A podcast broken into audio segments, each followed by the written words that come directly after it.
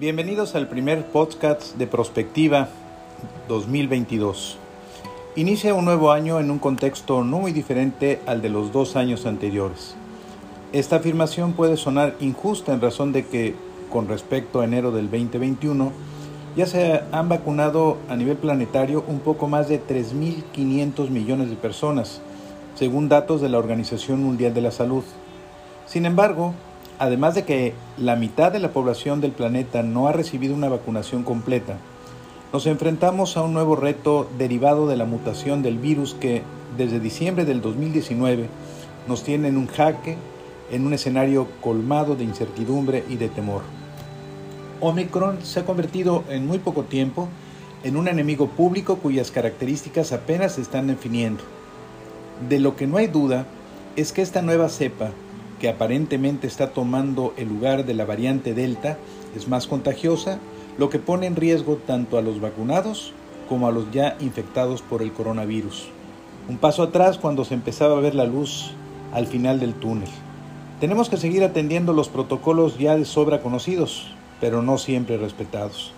Nuevamente ha quedado en evidencia la velocidad de transmisión del virus por la alta movilidad de personas y de mercancías como había ocurrido con la primera variante surgida en China, la que en menos de un mes se propagó en los cinco continentes provocando una gran oleada de contagios y de muertes, según datos de la propia Organización Mundial de la Salud. A la fecha, más de 500 millones se han contagiado, dejando un saldo de fallecidos de un poco más de 7 millones de personas. Si bien hay datos de que el número puede estar cercano a los 10 millones de muertos a causa de este virus. Datos del 4 de diciembre pasado establecen que a nivel mundial se han aplicado 8.810 millones de vacunas. Completamente inoculados están 3.770 millones con dosis completas. A esa fecha, se puede señalar que el 48.3% de la población mundial está completamente vacunada. Sin embargo, la amarga noticia que evidencia que se ha privilegiado el nacionalismo de las vacunas es que, por ejemplo, en Haití, una de las naciones más pobres del planeta, solo se ha aplicado el fármaco al 1% de su población, en tanto que en países como Israel y Chile ya se está llevando la, cuarta eh, dosis. Y en México se han vacunado a 180 millones de personas. COVAC, el mecanismo de la ONU para entregar vacunas a los países menos favorecidos, ha fallado en su tarea de garantizar una vacunación universal y equitativa. Lo que no hay duda es que con Omicron la crisis económica se agravará y la pobreza aumentará. El saldo de la pandemia también se puede medir en términos económicos. En dos años, la crisis sanitaria provocó un colapso económico solo comparable con el crack de 1929. La dicotomía salud o economía se resolvió dando prioridad a lo primero, lo cual era ético y razonable, a pesar de que se anticipaban los efectos que ello conllevaría.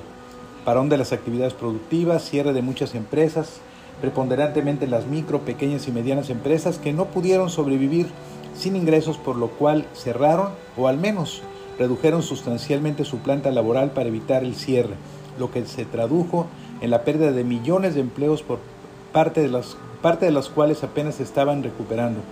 Muchos de ellos, hay que señalarlo, con salarios menores y con condiciones laborales diferentes a las vigentes antes de la pandemia. En eso estábamos cuando apareció Omicron, echando por tierra todo lo avanzado. El parón económico inicial provocó un colapso en las cadenas productivas, lo que devino a la hora de la reactivación de las economías en un desabasto de muchos componentes necesarios para la fabricación de mercancías.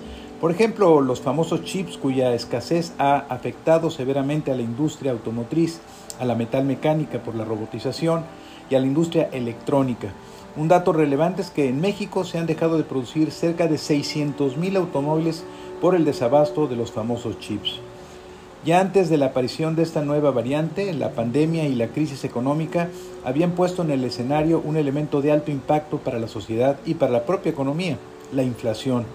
Desde mediados del 2021 se encendieron los focos rojos ante la persistencia del aumento de los precios a niveles que no se habían visto al menos en, los dos últimos, en las dos últimas décadas. El rompimiento de los techos esperados para los índices inflacionarios obligó a los bancos centrales a generar mecanismos orientados a contener la escalada de precios. Las discrepancias afloraron Hoy siguen existiendo opiniones opuestas, recetas divergentes. Por una parte, se escuchan voces a favor de las medidas monetaristas ortodoxas orientadas a promover el ahorro para reducir la demanda incrementando las tasas de interés. Del otro lado, se encuentran los que se consideran que estos incrementos, lejos de ayudar, mandan un mensaje equivocado al mercado. Estos últimos consideran además que la inflación no tiene componentes estructurales, sino que obedece a factores estacionales que conforme se recupere la producción y la distribución se atenuarán. Entonces se decide qué hacer, la madre de todos los bancos centrales, la Reserva Federal de los Estados Unidos, por el momento, ha mostrado cautela no aumentando las tasas de referencia en niveles casi de cero desde hace más de 10 años. Sin embargo, ya inició con el recorte de los estímulos al consumo. En esa nación, crecen los opuestos al aumento del circulante monetario, como ocurrió en el último año del gobierno de Donald Trump y en el primero de Joe Biden, como medidas para paliar el desempleo por el parón y el cierre de miles de empresas, el keynesianismo en su máxima expresión. Biden, por cierto, se ha encontrado con un inesperado escollo en su propósito de seguir inyectando recursos a la economía. Su correligionario, para algunos más republicano que demócrata, el senador por Virginia Occidental, estado francamente sumado al trompismo, Joe Manchin, se ha, se ha, revelado votando en contra del plan estrella de gasto social de Biden, que incluye una inversión de 2.2 billones de dólares. Su argumento se funda en la idea de que tanto gasto traerá más inflación, que anda, por cierto, desbocada en el país y es uno de los problemas más preocupantes, afirma el senador. Está claro que si la propuesta demócrata no avanza, será un factor de riesgo para el proceso electoral de noviembre próximo y seguramente en la ruta hacia el 2024, contienda en la que todo hace suponer que estará en las boletas Donald Trump. Sobre este proceso electoral que está más cercano de lo que se piensa, penden negros nubarrones. El jueves se cumple un año de la sonada golpista sobre el Capitolio, fraguada desde la oficina oval de la Casa Blanca, aunque los investigadores del lamentable hecho le han dado más vueltas al asunto que un gato a su comida. Trump ha hecho hasta lo imposible por evitar que trasciendan los documentos que evidencian su participación y la de sus cercanos y seguidores en ese evento.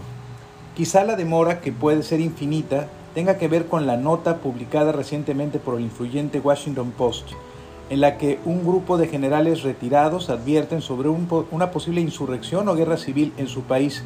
Dicen si la elección del 2024 no, marca una clara diferencia entre los oponentes, escenario que considero en lo personal difícil ocurra.